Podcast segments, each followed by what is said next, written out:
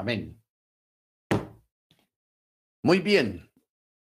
Vamos a continuar, hermanos, con esta parte. Estamos en el libro Apocalipsis capítulo 11, en el verso 15. Vamos a descubrir algunas cosas curiosas o que eran desconocidas completamente para nosotros a través de esta clase de esta noche. Amén. Muy bien. En el verso 15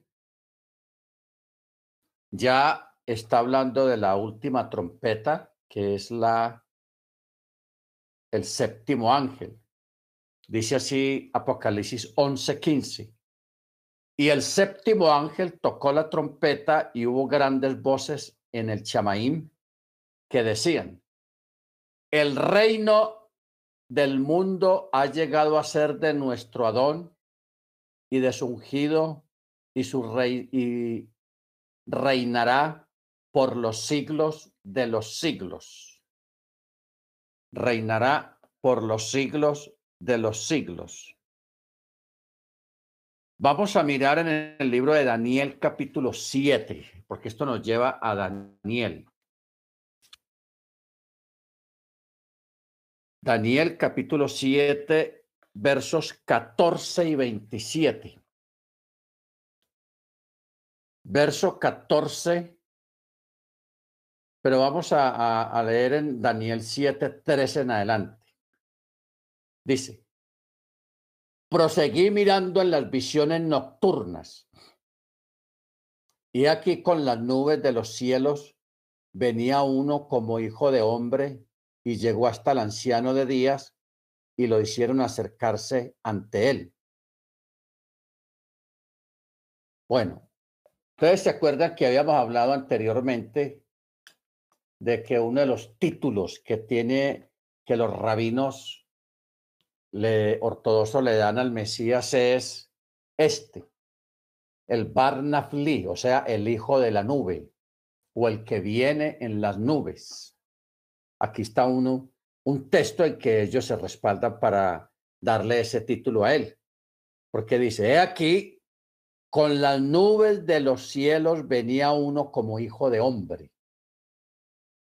Y llegó hasta el anciano de días y lo hicieron acercarse ante él y le fue concedido señorío, cabod, o sea, gloria, y un reino para que todos los pueblos, naciones y lenguas lo sirvieran, y su dominio es dominio eterno, que nunca pasará, y su reino uno que nunca será jamás destruido.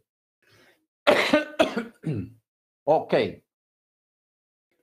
Todos nosotros estamos acostumbrados a ver cómo pasan los reinos, cómo pasan los imperios, cómo ha pasado toda la historia. Pero aquí tenemos, hermanos, algo que llega hasta su éxtasis, su culminación. Porque dice, y su dominio es eterno, que nunca pasará y su reino uno que jamás será destruido, o sea, que jamás va a pasar y que jamás, jamás va a ser destruido. Y en el verso 27 dice, y el reino y el dominio y la majestad de los reinos por debajo de todos los cielos será dado al pueblo de los santos, de Elohim, cuyo reino es un reino eterno y todos los dominios le servirán y le obedecerán. Ok. Algo que nosotros tenemos que tener en cuenta es, hermanos, de que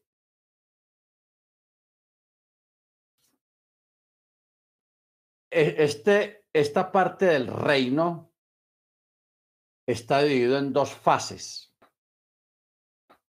Primero, la primera fase es de que Yeshua, el Mesías, Él va a reinar sobre todos los reinos del mundo durante un tiempo, que es el milenio. ¿Ok? Por eso se llama el reinado milenial. Y ese reinado va a ser aquí en la tierra y ese reinado va a ser sobre todas las naciones y sobre todos los pueblos del mundo. Por eso dice el verso 27, y el reino y el dominio y la majestad de los reinos debajo de los cielos será dado al pueblo de los santos de Elonim, cuyo reino, ojo, aquí establece ya una diferencia entre un reino y el otro. Vamos a leerlo bien despacio, hermanos, porque es muy, muy importante no andar a la carrera leyendo la escritura, sino cuando uno lee despacio y poniéndole atención a lo que uno está leyendo, uno empieza a ver detalles que antes no los veía por, por ir a la carrera. ¿Ok? Por ir a, a 90 millas por hora. Mire cómo comienza el verso 27. Y el reino y el dominio y la majestad de los reinos que existen debajo de los cielos, o sea, aquí en la tierra, será dado al pueblo de los santos de Elohim, cuyo reino, está hablando ya del otro reino, cuyo reino es un reino eterno. Y todos los dominios le servirán y le obedecerán. Entonces,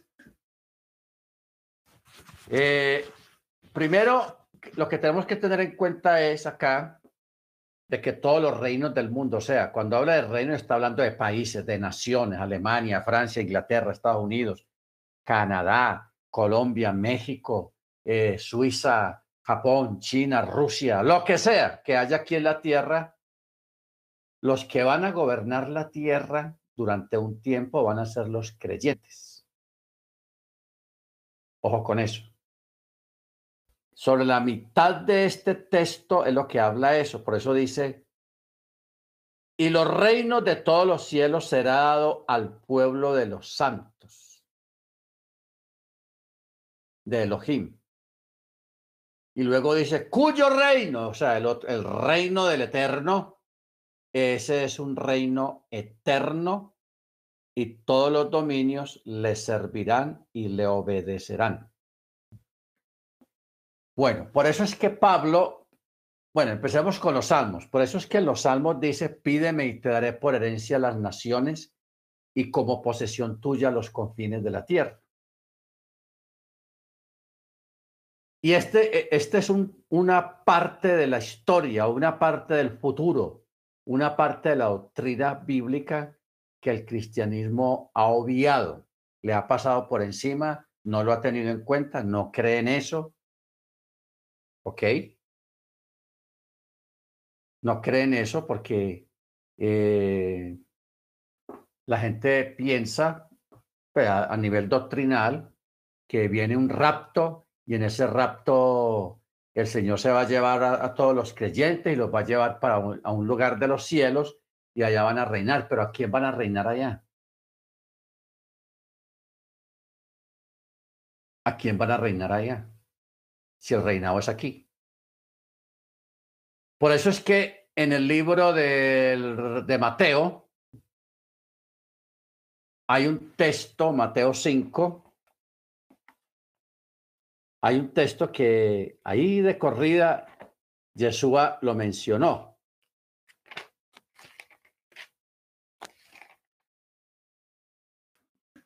Cinco, cinco, dice, bienaventurados los mansos porque, eh, porque ellos heredarán la tierra. ¿Ve? Heredarán la tierra. O sea, hay una línea muy sutil en lo que es el reino aquí en la tierra y el reino de los chamaín, el reino de los cielos, o sea, la eternidad. Y hay mucha gente que no, no capta por leer rápido, no capta la diferencia entre una cosa y la otra. De pronto creerán que es lo mismo pero ya a nivel doctrinal no, no ubican el asunto. Yeshua dijo, bienaventurados los mansos porque ellos heredarán la tierra.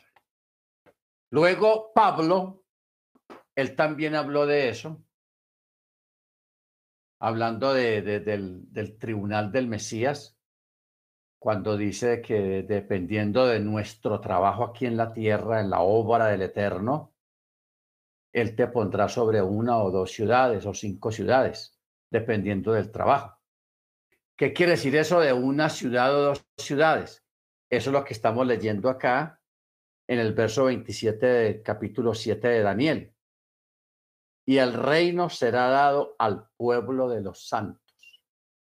O sea, los reinos será dado al pueblo de los santos. ¿Qué es lo que quiere decir esto? Los creyentes especialmente los mártires, ellos son los que van a gobernar. Aquí en la tierra, esos reinos. Y esos reinos no va a ser por voto popular, como se acostumbra hoy en día. No. No va a ser por voto popular, sino que van a ser designados por el Rey de Reyes, Señor de Señores. ¿Ok? Entonces, yo quisiera pedirle al hermano Ángel o al hermano Faredi si me ayudan a buscar ese texto que está en las cartas Paulinas, donde dice, te pondré sobre tantas ciudades, sobre, en fin, algo así en lo que se refiere a eso, mientras yo puedo continuar. Bueno, eso es un detalle que nosotros debemos de tener en cuenta, hermanos.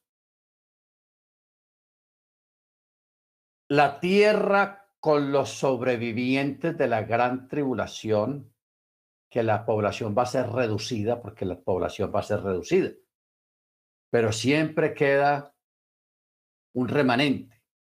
Ese remanente se va a volver a multiplicar porque yo creo que usted tenga en cuenta una cosa. Cuando usted mira las plagas, las copas de la ira del cordero, los trompetazos, los chofarazos, o sea, las, trompetas. Usted se va dando cuenta de que los juicios que van a venir a través de, de, esos sonidos de trompeta o de las copas de la ira del Eterno va a ser sobre la población, no sobre los bienes de la población, la, los, edificios, las ciudades, todo va a quedar aquí. O sea, eso va a ser, hermanos, como una repetición de lo de la tierra prometida. Que el Eterno le, dio a los hebreos ciudades y murallas que ellos no construyeron, sembrados que ellos no sembraron, casas que ellos no construyeron, se las dio el Eterno para que vivieran allá en la tierra de Canaán. Se los dio a los hebreos.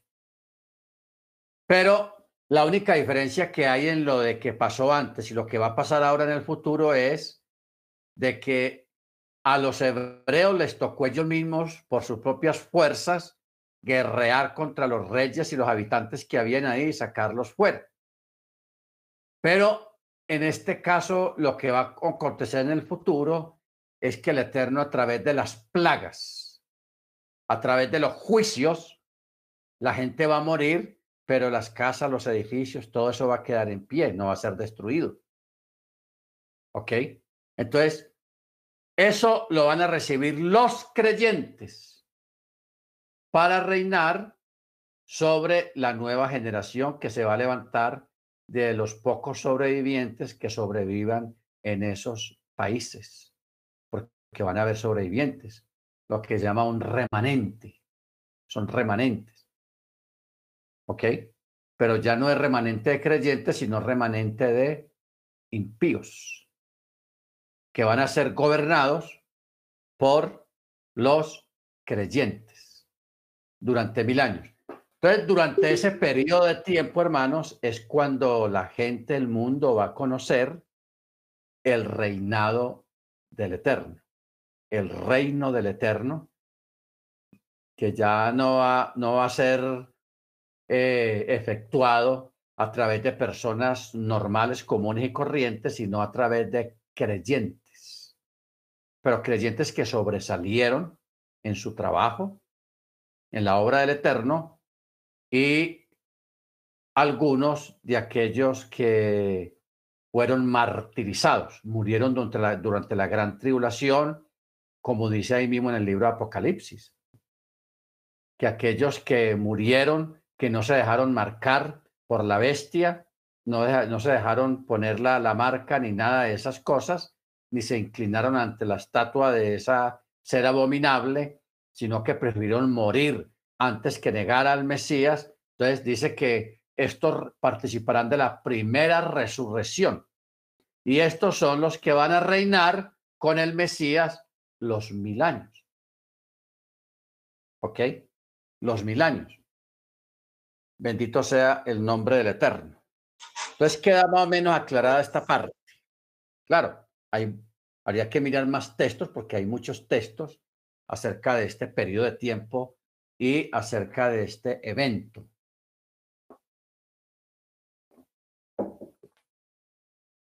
Mil años. Son mil años. Por eso dice el texto, cuando los mil años se hayan cumplido, Hasatán, que el Eterno lo reprenda, será soltado otra vez en la tierra y volverá otra vez en la misma, el mismo cuento a engañar a las naciones. Porque en este periodo de los mil años, hermanos, de una forma muy rápida, la tierra se va a poblar otra vez. ¿Ok? O sea, e, eso de clínicas de abortos o de anticonceptivos, ya eso, eso no va a existir en la, en la época de, del milenio.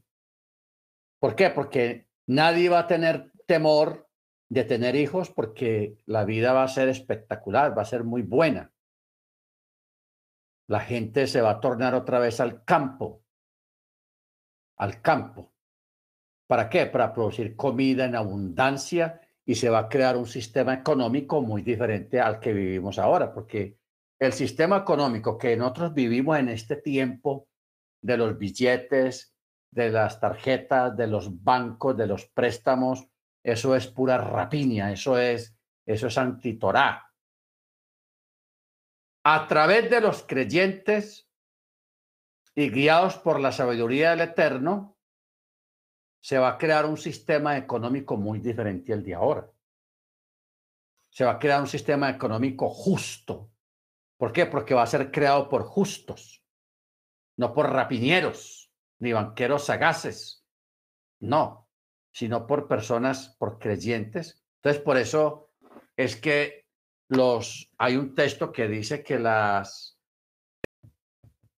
los tanques de guerra, porque usted sabe hoy en día que no es un secreto para nadie lo que está pasando en la guerra allá en Ucrania, todos los dinerales que se destinan, hermanos, para, eh, para las armas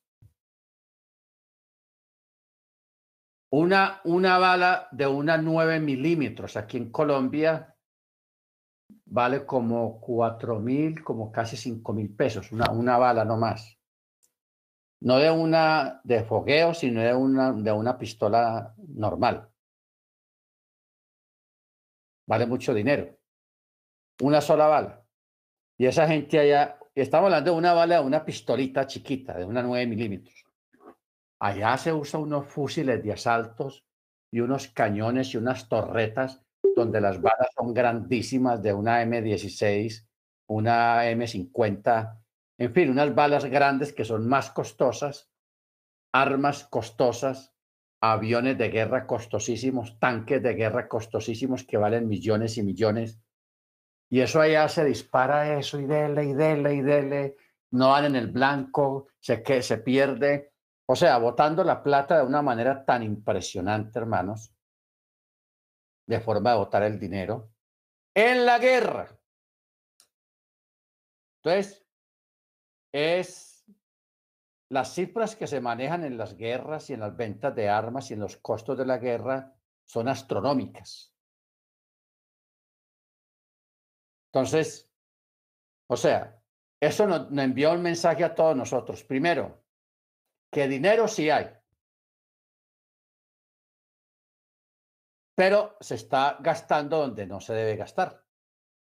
En armas, en guerra. ¿Ok? Entonces, en el, en el milenio que no va a haber guerras, no van a haber ni cárceles siquiera, no van a existir los cantinas, ni las heladerías, ni las discotecas, ni va a haber traqueteo de drogas, no va a existir el cigarrillo, ni la marihuana, ni el éxtasis, ni las pepas, ni los pepos, ni nada de esas cosas, hermanos, de drogas, va a existir. Ni guerras, ni ejército. ¿Por qué? Porque los que van a estar gobernando son creyentes. Y ellos van a estar dirigidos por el rey de los reyes, no por Estados Unidos, sino por Yeshua mismo.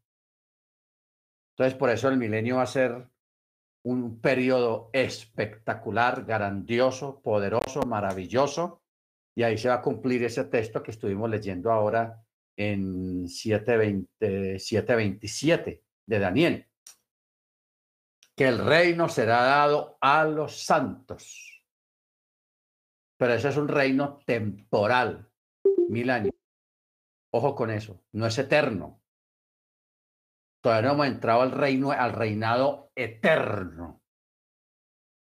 ¿Ok? Esto es una cosa temporal el milenio, porque mire que la misma escritura dice que después de los mil años, Hasatán vuelve y lo sueltan y se, y se vuelve a escuadrar todo esto aquí en la tierra pero ya él no va a traer pues como el traqueteo y, esas cosas, sino que él va a preparar un ejército para enfrentarse directamente al Mesías.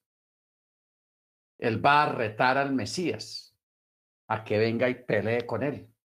Entonces ahí es donde se va a armar el Armagedeón.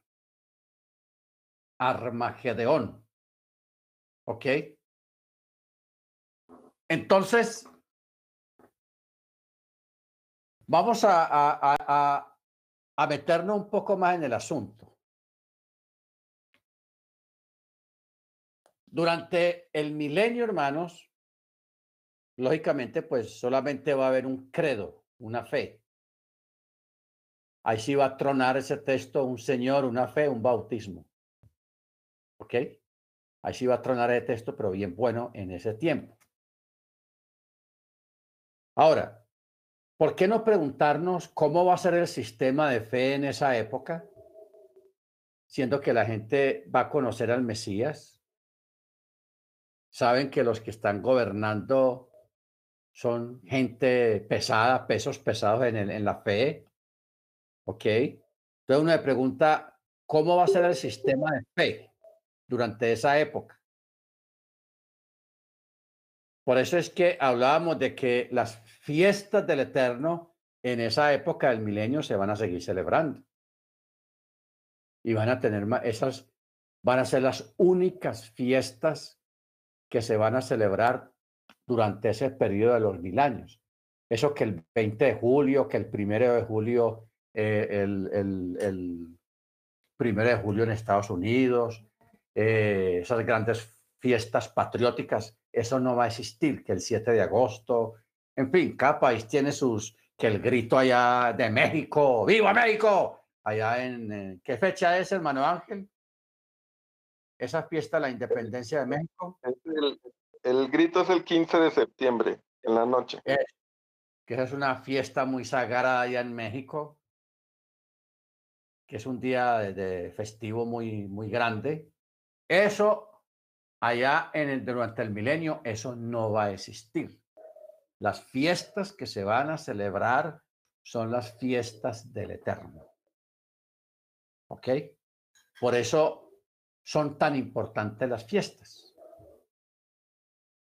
Porque no son fiestas patrias, sino fiestas que tienen que ver con, con el acontecer, con el movimiento, con lo que el Eterno ha hecho por su pueblo a través de la historia. ¿Ok? Baruch Entonces, porque uno le pregunta, bueno, ¿cómo, ¿cómo va a ser posible que cuando Hasatán sea suelto de nuevo, que el Eterno lo reprenda después de los mil años, lo, sueltan otra vez aquí en la tierra y viene y escuadra todo, pero ya él no lo hace como para traer idolatría, porque no le va a dar resultado. Si no entendemos. O sea, cuando el Eterno suelte a Hasatán de nuevo aquí en la tierra, él no va a, a, coger la gente otra vez con la idolatría, con, con las drogas, con el secuestro. Con, no. Él va a engañar a los pueblos que hayan, a las naciones que hayan. Los va a engañar es en el sentido de traerles una esperanza nueva y los va a engañar y los va a guiar para que se enfrenten al Mesías, como para que el mundo escoja. ¿Ok? Baruch Entonces, mucha de la gente que nació en ese periodo, o sea, supongamos nosotros que estamos aquí, nos toca la, la época de la tribulación y el Eterno nos da la fuerza, nos da la fe y nos da el valor y, ponemos la cabeza por causa del Mesías, no nos dejamos marcar, etcétera, etcétera, y nos matan. Somos mártires, morimos. Nosotros, allá en el, mundo de los, eh, de, los muertos, técnicamente hablando, porque vamos a estar en la presencia de, de Yeshua, porque eso lo, lo, leímos ya y lo vamos a volver a leer, cuando dice, ¿hasta cuándo, hasta cuándo vengarás nuestra sangre? Una multitud con, con, con palmas, con arabot en las manos. Bueno, esta, estas personas o estos creyentes no no vamos a perder la memoria de lo que vivimos en la fe en este tiempo que estamos viviendo. No vamos a perder la memoria. ¿Por qué? Ni vamos a estar mucho tiempo muertos, técnicamente, porque eso va a ocurrir al final de, de los primeros tres años y medio. Después de los otros tres años y medio, que es la gran tribulación para los impíos, el juicio de Dios sobre los impíos, cuando termine la gran tribulación que va a comenzar el milenio, resucitamos. Resucitamos. ¿Para qué resucitamos? Para reinar con el Mesías. ¿Ok? Juntamente con los apóstoles, porque los apóstoles, la mayoría de los apóstoles murieron también violentamente. ¿Dónde está eso? Apocalipsis 20. Dice, vi tronos 24 y se sentaron en ellos y le fue concedido juzgar. Y vi también las almas de los decapitados por causa del testimonio de Yeshua y por causa de la palabra del Eterno y a los que no habían adorado a la bestia ni a su imagen ni habían recibido la marca en la frente y en su mano, y estos volvieron a vivir, o sea, fueron resucitados para reinar con el Mesías mil años. Esta es la primera resurrección. Porque hay, varias secuencias de resurrecciones. Esta es la primera. Por eso dice el verso 5, pero los demás muertos no volvieron a vivir hasta que fueron cumplidos los mil años. Ahora vamos a, a mirar qué quiere decir este texto, o sea, quiénes son esos demás muertos y por qué dice que van a volver a vivir hasta que fueron cumplidos los mil años. ¿Qué es lo que va a pasar entonces? Ya lo vamos a mirar. Concentrémonos en esta parte. Bueno, vamos a leer este texto, hermanos, el verso 4 otra vez a leerlo despaciecito.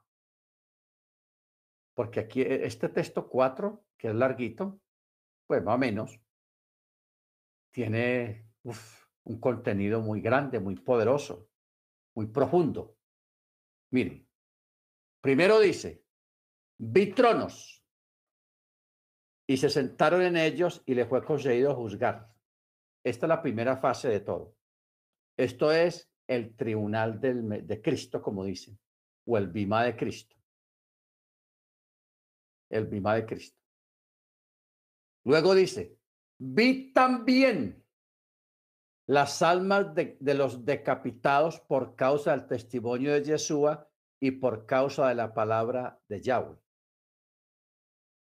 O sea, estos que están acá decapitados, que murieron violentamente, vienen, son los creyentes desde la época apostólica del primer siglo, cuando murieron tantos creyentes en Yeshua. Esos que murieron en las, en las arenas del Coliseo romano eh, son estos. Los que murieron en las catacumbas son estos. Los que fueron perseguidos por su fe en las cruzadas católicas son estos.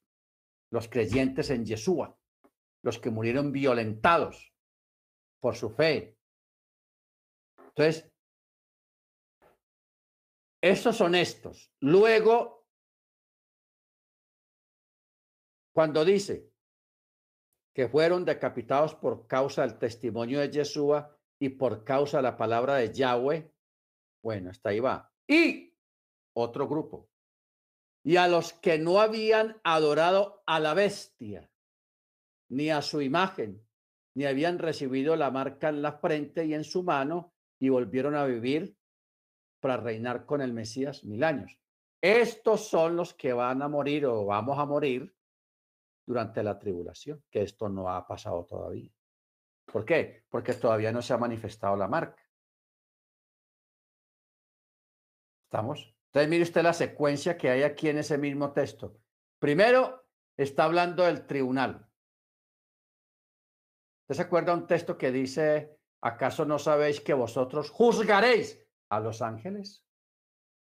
Cuando dice, no juzguéis para que no seáis juzgados. ¿Acaso no sabéis que vosotros juzgaréis a los ángeles? Y uno se pregunta, wow, ¿cómo nosotros, hermanos, seres mortales, humanos, el Eterno nos va a dar ese, ese honor y privilegio de juzgar criaturas que están en una, en una posición más alta que nosotros. A ver, tenemos un texto, Primera de Corintios 6.3.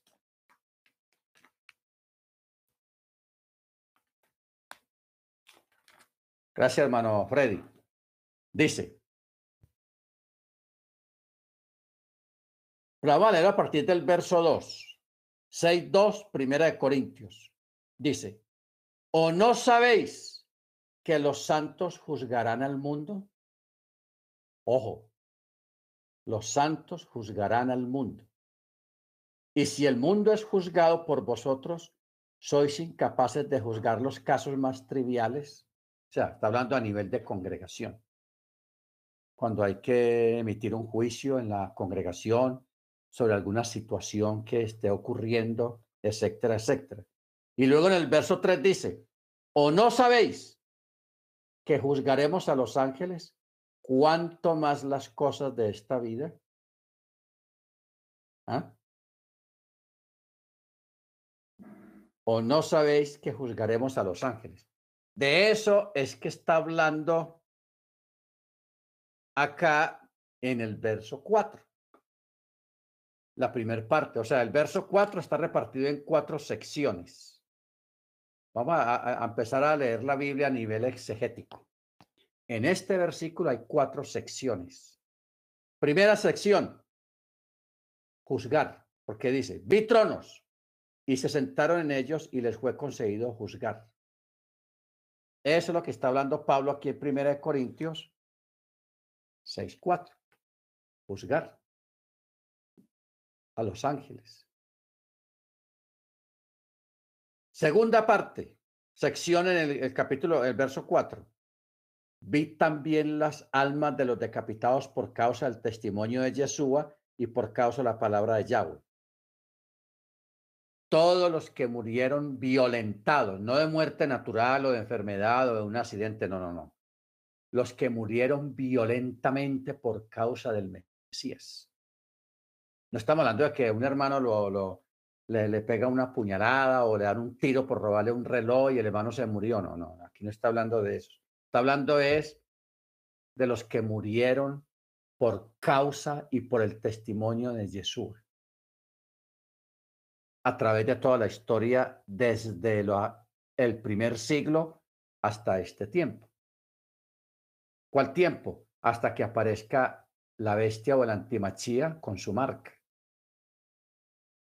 Porque ya luego la tercera parte dice, la tercera sección, y a los que no habían adorado a la bestia ni a su imagen, ni habían recibido la marca en la frente y en su mano, entonces, esto es la tercera de los creyentes que van a morir o vamos a morir en esa época de, la tribulación que viene a través de la marca de la bestia, etcétera, etcétera.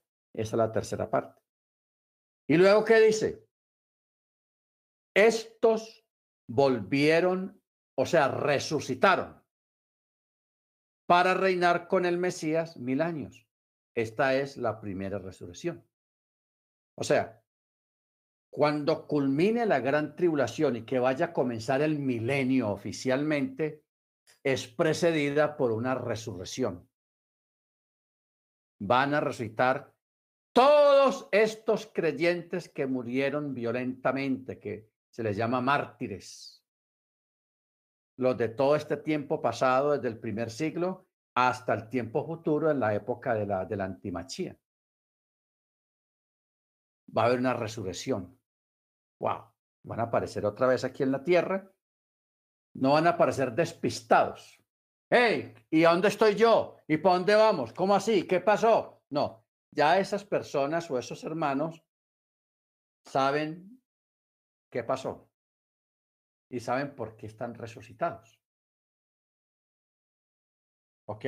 Ahora, no creamos imposible eso, hermanos. No olvidemos que cuando Yeshua murió, cuando el cuerpo de Yeshua murió, muchos justos del Antiguo Testamento, del Antiguo Pacto, resucitaron. Muchos. Lo que pasa es que los relatos eh, apostólicos no se ocupó de ese tema, pero sí existe literatura aparte que sí se, se enfocó un poco en el tema. Yo leí hace tiempo, si no lo he vuelto a encontrar, el error que yo cometí fue no tomar la cita o el nombre del libro, lo que sea. Pero yo sí leí en uno de estos libros rabínicos de que de un evento que ellos relatan que ocurrió eh, en el primer siglo, en la época de Jesús, porque ellos le dicen Jesús, una forma despectiva de dirigirse a, a Yeshua. Entonces, porque ustedes saben que existe una crónica, las crónicas del templo. O sea, así como existe un diario, un libro diario de, así como existe un libro diario de finanzas de una tienda, usted a veces va a una tienda y usted compra una cosa y usted ve que el que le vendía a usted tiene un cuaderno ahí y está anotando lo que le vendió a usted. Y ahí ya tiene una lista de lo que le ha vendido a otras personas. Tal objeto, una libra, media libra o tal objeto, tanto, y lo va anotando. Eso es un diario. En el templo, el Sanedrín tenía un diario de todas las cosas diarias que se iban consignando ahí, de los eventos. Por ejemplo, allá quedó registrado cuando Saulo, Pablo, llevó la ropa de Esteban, porque eso era un proceso legal lo que estaba ocurriendo. Por eso es que llevaron a los pies de Saulo la ropa de Esteban. ¿Por qué? Este, Saulo cogía esa ropa, se iba para Jerusalén, al templo, y ahí había una sección donde había que consignar, no plata, sino escribir un memorándum acerca de yo, Saulo, certifico que tal fecha, tal día, eh, un blasfemo llamado Esteban en tal y tal parte, blasfemó en contra de, del Eterno y fue ajusticiado por la multitud y yo fungí como segundo testigo, por eso las ropas del ajusticiado fueron dadas a mí y aquí yo las traigo al templo y aquí estoy asentando el, el, el comentario o la historia para que quede consignada en, los, en las crónicas del templo.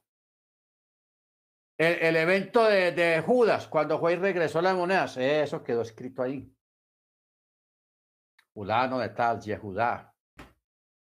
Los sacerdotes, fulano de tal, fulano de tal, eh, le ofrecieron tantas piezas de plata para que entregara al Yesu ese y se le entregó. Aquí está eh, asentado los testigos de que él recibió el dinero a conformidad, etcétera, etcétera. Pero luego al otro día eh, vino arrepentido, quería que le volviéramos, que soltáramos al ajusticiado, al Yesu ese, pero no se podía por esto, esto, esto y esto, y tampoco nosotros le recibimos el dinero y él lo tiró al piso y todos esos relatos, todas esas cosas quedaban escritas.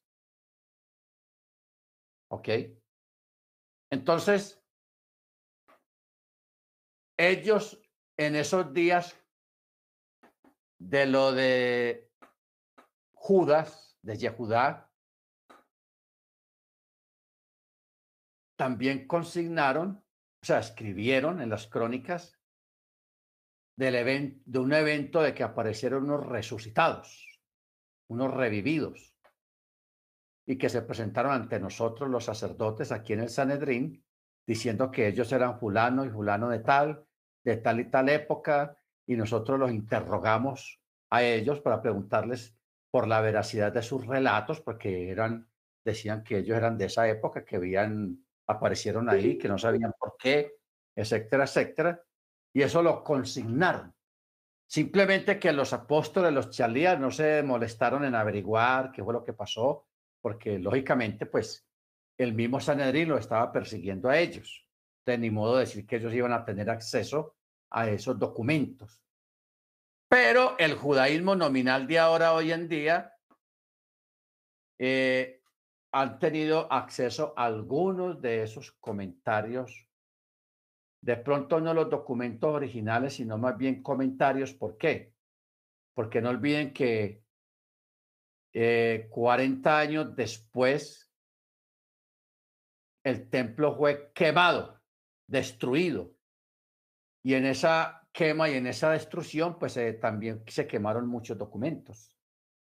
Se como parte de una historia. Algunos rollos fueron recuperados, pero la mayoría se perdió, se quemó. Entonces, la gente se basaba era en la, en, la, en la tradición oral de los, de los sobrevivientes, sacerdotes o miembros del Sanedrín que sobrevivieron de la destrucción del segundo templo entonces ellos lo hablaban, lo expresaban, lo escribían. Ah, yo recuerdo tal y tal cosa, tal evento, porque es que en ese interín, después de la muerte y resurrección de Yeshua, hasta la destrucción del templo, hermanos, pasaron cosas en el templo impresionantes, o sea, puras señales del cielo. Puras señales del cielo. Bendito sea su nombre. Entonces, ya más o menos tenemos clara esta parte, hermanos. Este texto de 24 de Apocalipsis tiene cuatro secciones, el verso 4. Cuatro secciones ahí en el mismo texto. ¿Ok? Paruhachén. Entonces, por eso es importante entender eso. Si nosotros entendemos bien esta parte, hermanos, que estamos hablando, no vamos a que es una revelación tampoco, porque eso no es así, porque eso está ahí. Pero sí vamos a entender cabalmente todo lo que tiene que ver con el milenio y cómo va a ser el milenio y quiénes son los que entran al milenio. ¿Ok? Entonces, por eso es que leyendo acá en, en, lo que vamos en el estudio, Apocalipsis 11, 18, 11, 15, porque estamos en el verso 15. Apenas vamos en un versículo. Mm. Por eso dice, el reino, verso 15, del mundo ha llegado a ser de nuestro Adón y de su ungido y reinará por los siglos de los siglos. Aquí está generalizando. Luego en el verso 16 dice, y los 24 ancianos que estaban sentados en sus tronos ante el Eterno se postraron sobre sus rostros y adoraron a Yahweh. Acuerde que todo esto es simbólico. Y recordemos que los 24 ancianos representan las 12 tribus de Israel, o sea, los 12 hijos de Jacob, y representan las 12 apóstoles, los 12 chalías. Esa es la representación de los 24 ancianos, que está hablando aquí el verso 16. Verso 17. Estos 24 ancianos están adorando al Eterno y están diciendo, te damos gracias, Yahweh Elohim, el Todopoderoso, el que eres, el que eras, porque has tomado tu gran poder y asumiste el reino. Y asumiste el reino. ¿Ok? ¿Por qué? Porque ya Juan está viendo que ya llegó la hora prácticamente de tomar el reino, que es el principio del milenio. ¿Ok? Baruch Hachén. Verso 18. Y se airaron las naciones, pero ha llegado tu ira y el tiempo de ser juzgados los muertos y de dar el galardón a tus siervos los profetas y a los santos y a los que temen tu nombre, a los pequeños y a los grandes, y de destruir a los que destruyen la tierra. ¿Ok? Y de destruir a los que destruyen la tierra. Este es un texto ambientalista. De destruir a los que destruyen la tierra. aquí no está hablando de los que matan y no. Los que destruyen la naturaleza. Con lo que es la contaminación, Acuérdese los hermanos que tienen moto, los que tienen carro, cuando usted le cambie el aceite al carro, no tire el aceite quemado, sucio, no lo tire al piso ni a la hierba, porque eso es lo que está diciendo acá, de destruir a los que destruyen la tierra. No sea usted motivo de juicio sobre su cabeza, porque ese aceite quemado, hermanos, si usted lo tira a la tierra, eso se lo chupa a la tierra y se expande un poquito y eso se demora unos 70 o 80 años a que ese aceite desaparezca de ahí de ese entorno. Y ese pedazo de tierra donde usted, que usted contaminó o que la persona contamina, ese pedazo de tierra no va a producir nada. ¿Por qué? Porque tiene petróleo, tiene aceite quemado ahí. Y quemado. Entonces, eso es una forma de contaminar y es una forma de destruir la tierra.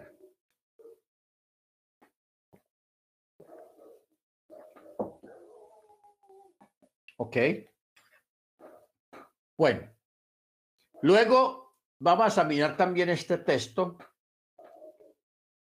porque mire lo que está hablando acá. Primero dice, se airaron las naciones. ¿Qué importa? pero ha llegado ya la ira del Eterno y el tiempo de ser juzgados los muertos y de dar galardón a tus siervos los profetas. Entonces, mire, primero menciona el galardón a los profetas y otro grupo que se llama y a los santos, a los que temen tu nombre a los pequeños y a los grandes, y de destruir a los que destruyen la tierra. Bueno, vamos a mirar eh, Salmo 115, 13. A ver qué nos dice el Salmo 115, 13, que tiene que ver con esta porción que acabamos de leer. 115, 13 dice, bendecirá a los que temen a Yahweh, a pequeños y a grandes. Por eso dice acá, y a los santos y a los que temen tu nombre, a los pequeños y a los grandes. O sea, eso es como si Juan estuviera leyendo este texto. Porque es casi igual, mire, a los que temen tu nombre, a los pequeños y a los grandes. Y el Salmo 115, 13 dice, bendecirá a los que temen a Yahweh, a pequeños y a grandes. Lo mismo. Bendito sea su nombre. Muy bien. Luego en el verso 19 dice, y el santuario de Yahweh en el cielo se abrió. Aquí está hablando del templo. No olvidemos que allá arriba, en, en uno de los siete cielos, hay un templo. ¿Ok? Allá hay un templo. Y a eso es que se refiere aquí y el santuario de Yahweh en el cielo se abrió y en su santuario fue vista el arca de su pacto.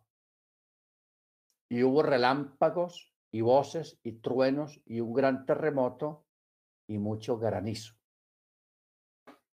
Bueno, vamos a mirar un detalle acá, hermanos, en este texto, porque ustedes saben que el templo de aquí de la tierra, hasta la época del Mesías, había una cortina que separaba el lugar santo del lugar santísimo para que nadie viera el arca que estaba en el lugar santísimo, nadie lo podía ver, solamente el sumo sacerdote y eso que entrando una vez al año nomás, que lo podía ver.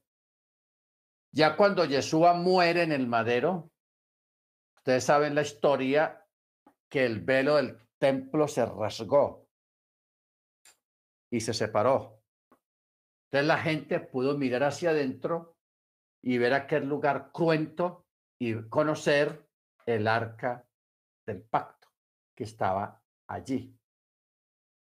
¿Ok?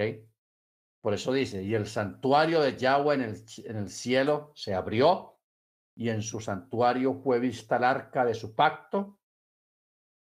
Y cuando hubo aquel evento, hubo voces, truenos, y un gran terremoto y mucho granizo. Mucho granizo. Vamos a mirar Apocalipsis 8.5. Hay un texto que nos tira ya como contexto.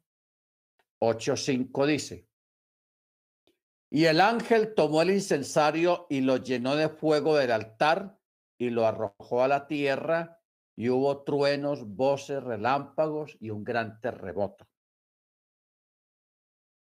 Sea, esto es una repetición de lo que acabamos de leer.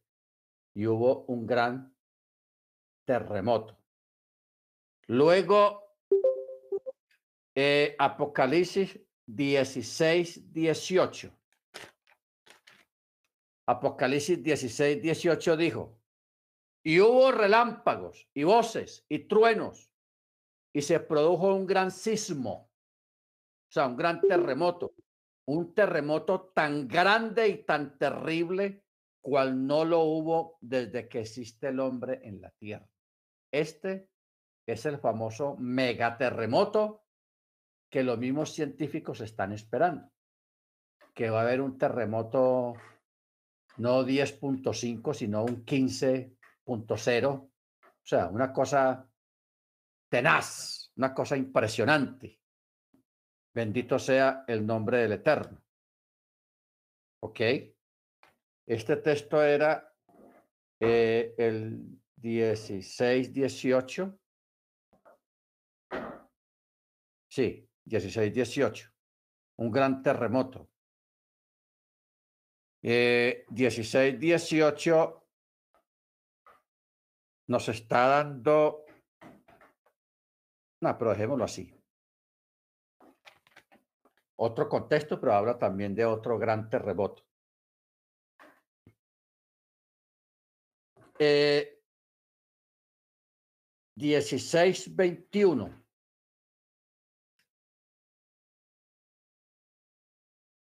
Fue tan grande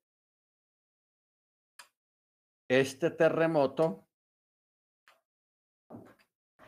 que dice, y la gran ciudad se dividió en tres partes, y las ciudades de las naciones cayeron, y la gran Babilonia vino en memoria delante de Yahweh para que se le diera el cáliz del vino de su ira.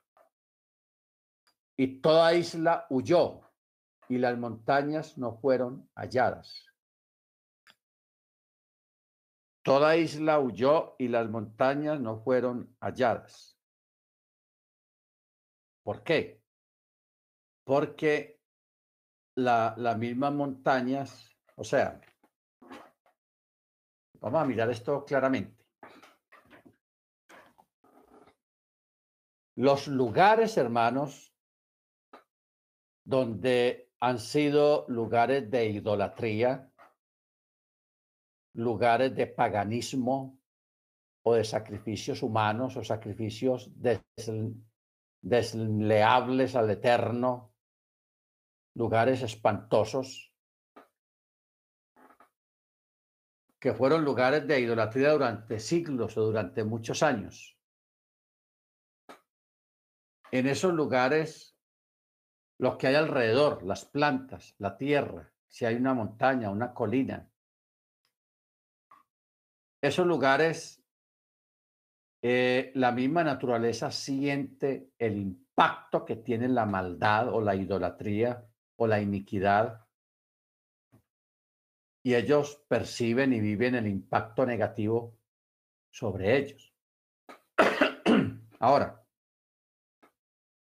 cuando la misma naturaleza se vaya a dar cuenta,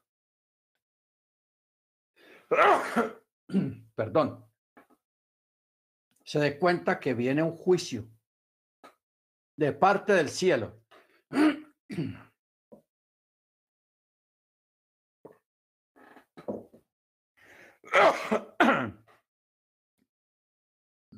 que viene un juicio de parte del Eterno y que la naturaleza sabe de, qué es lo que está pasando.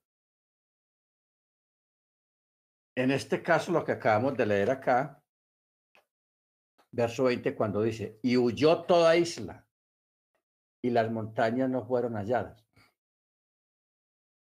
Tú una pregunta, pero ¿cómo va a ser una isla para volarse? ¿O cómo va a ser una montaña para desaparecer? Van a desaparecer. Y muchas islas también van a desaparecer. De puro miedo porque la misma naturaleza, hermanos, sabe quién es el eterno y sabe quién la creó. Y la misma naturaleza distingue entre el bien y el mal. Entonces uno, uno se pregunta eso porque eso lo lleva a uno a. Entonces la, la naturaleza tiene alma, porque lo que hace el ser humano entre distinguir lo malo y lo bueno es el alma, ¿cierto? Pero en este caso el Eterno ha dotado a la misma naturaleza de un sentir, de una especie de conciencia, no igual a la nuestra, hermanos, sino una conciencia porque la naturaleza sabe, ustedes saben bien, que si usted tiene un florero bien, una, una mata de flores bien bonita en su sala y llega una persona mala y la toca y el otro día amanece muerta, se secan las hojas, las flores se marchitan de una forma muy rápida porque un malo, porque las plantas sienten la maldad de los seres humanos. A su modo, no igual que nosotros, la siente. Entonces, por eso usted ve que gente mala que le toca una persona mala le toca el cabello que bien bonito que tenga una mujer y se lo daña. Hay gente que tiene mala, mala mano. Dañan todo. No, no que lo dañen quebrando las cosas, sino que son personas que tienen tanta mala vibra, tanta negatividad, tanta maldad, que las mismas plantas se secan por el efecto de la cercanía de una persona de este calibre, de este tipo. Entonces, alrededor de esos lugares idolátricos, malvados, donde se practican cosas espeluznantes, cuando lo que hay alrededor de, ese lugar siente que viene la ira del Eterno para castigar y destruir ese lugar, ellos se van, se apartan, llenos de temor. ¿Para qué? Para que no les toque a ellos también y se van a mover. Se van a mover. Por eso es que usted ve algunos textos en Apocalipsis que dice que y desapareció toda isla y desapareció aquello. Y, entonces uno siempre nos acostumbramos a leer eso, pues no supimos, no sabíamos por qué estábamos, qué quiere decir eso. Y hacíamos un paso, le pasábamos por encima y ya, para no meternos en el rollo. Pero ahora sí vamos, sí estamos entendiendo el por qué aquí mismo en Apocalipsis y en los profetas dice, y no se halló una isla y toda isla se fue o desapareció. ¿Por qué se fueron? Se apartaron del lugar donde iba a caer la ira del Eterno. Eso van a ser fenómenos sobrenaturales que van a ocurrir en un futuro. ¿Ok? Son fenómenos sobrenaturales que van a ocurrir en un futuro. Por eso es que hay un juicio sobre los que destruyen la tierra. Lo acabamos de leer ahí. Amén, hermanos. Baruch. ¿Alguien tiene alguna pregunta o quiere aportar algo, quiere decir algo? Bien puede, hermanos, participe, edifíquenos, enséñenos también, que yo sé que todos tenemos algo que, que el Eterno nos muestra. ¿Alguien quiere decir algo? Bien pueda.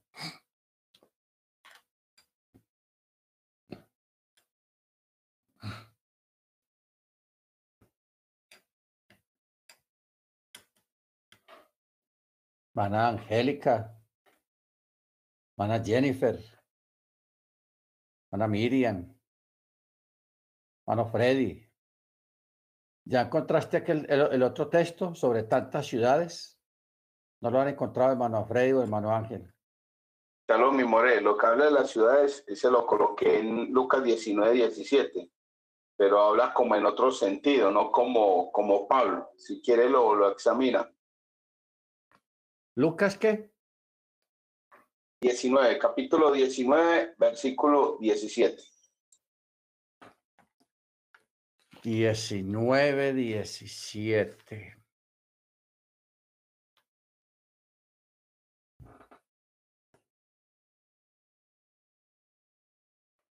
Bueno, este, este es uno de esos, ese es uno de esos textos. Bien bien hecho, buen siervo, por cuanto en lo poco fuiste fiel, ten autoridad sobre diez ciudades. Ahora, si le buscamos un contexto, 19, 17. No, no hay. Pero está hablando de eso, hermano. No estabas mal, estabas bien. Porque Jesús habló, te, pondré sobre diez ciudades. O sea, eso está en parte de los talentos, pero también Pablo, yo sé que hay un texto donde él habla sobre el mismo tema, acerca del Bimá, de las recompensas, sobre todos aquellos que, trabajaron en la obra del Eterno. Muy bien, entonces sigamos. Ahora, pero yo, yo más bien quiero que nos detengamos aquí, hermanos, y miremos si ya más o menos, porque es que yo quiero que nosotros entendamos la parte del milenio, que lo tengamos claro aquí. No tanto dando textos bíblicos, sino que lo tengamos claro aquí en la cabeza. antes de que entre el milenio, de que comience el milenio, hay un periodo de siete años repartidos en dos tiempos, como se dice en Daniel, la mitad de un tiempo. Tres años y medio, tres años y medio.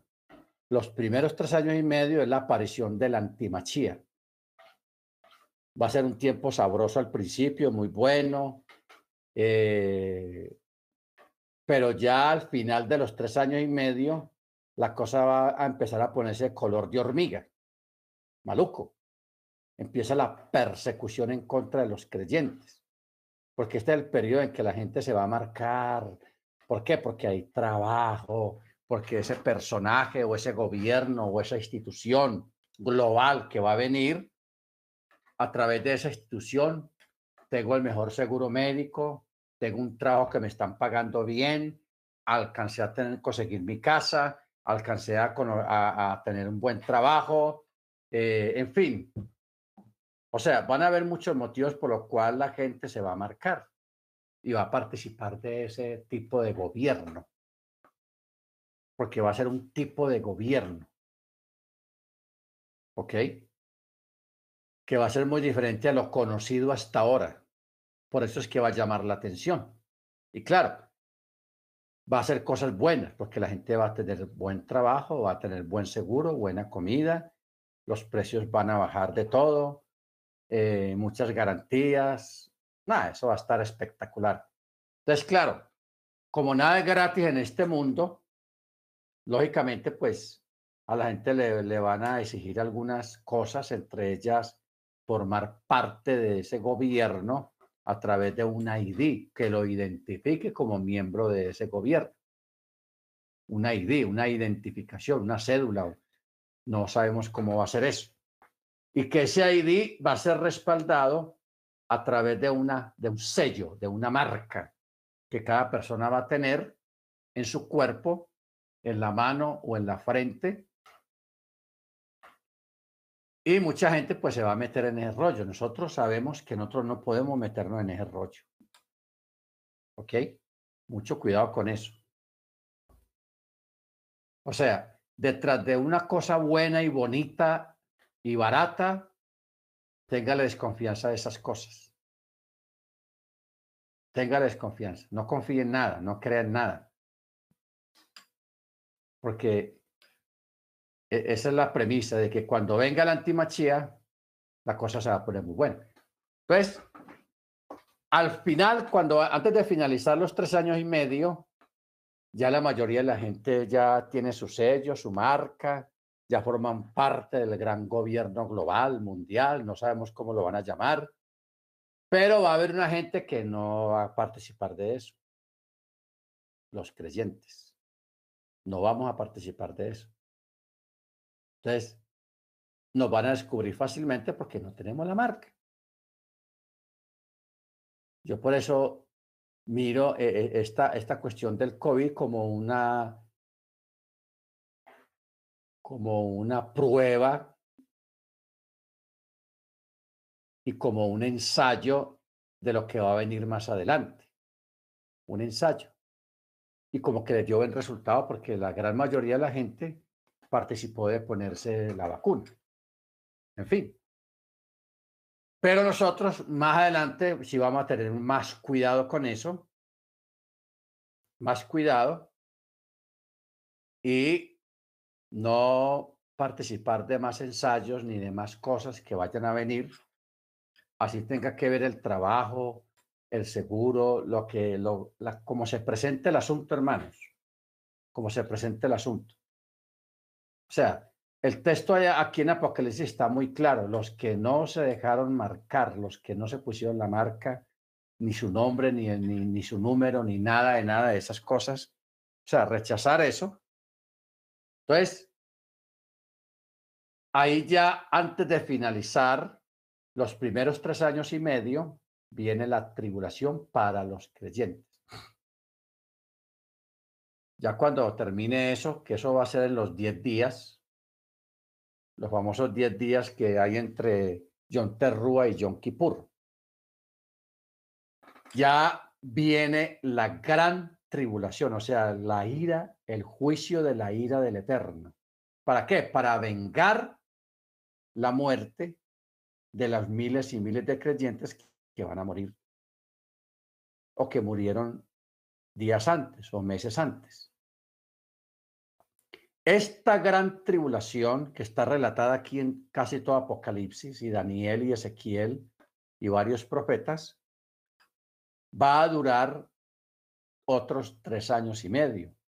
Y a través de cada plaga, de cada juicio, la población se va a ir diezmando, se va a ir reduciendo la población hasta que queda un poquito de gente. Cuando termine ese periodo de tres años y medio, la gran tribulación, viene la resurrección de los mártires de lo que hablamos ahora, viene la resurrección y ahí oficialmente comienza el milenio. Entonces, algunos sobrevivientes del mundo de la gran tribulación van a entrar a la época del milenio. ¿Estamos? Entonces, ya para ese momento que millonarios, que ricos, ya eso no va a existir. Toda esa gente va a, a muerto. Que cantantes, que, que, que, que, el, reggaetón, que el que tal cantante, que el tal atleta, que tal deportista, que el, que el Barça, que el Real Madrid, todo eso ya ha desaparecido completamente. ¿Ok? Por eso es que el Eterno nos dice muy claramente que no participemos de estas cosas ahora, porque todas esas cosas pasan. Y solamente el que hace la voluntad del Eterno permanece para siempre. ¿Ok? Baruch Entonces, para ese fin de tiempo, van a haber gente no creyente que sobrevivió, que quedaron, un remanente, de gente del mundo, pero también hay otro remanente, los creyentes que lograron esconderse en los montes, porque no estamos hablando de un periodo de 20 años, de 30 años de pura persecución, no, son tres años y son unos meses apenas de persecución, o unos dos o dos años y medio. Entonces, los que lograron ir a esconderse en un monte que hayan sobrevivido allá también, claro, siendo guardados por, por el Mesías, por el Eterno, ellos también van a entrar al milenio. O sea, tenemos dos grupos.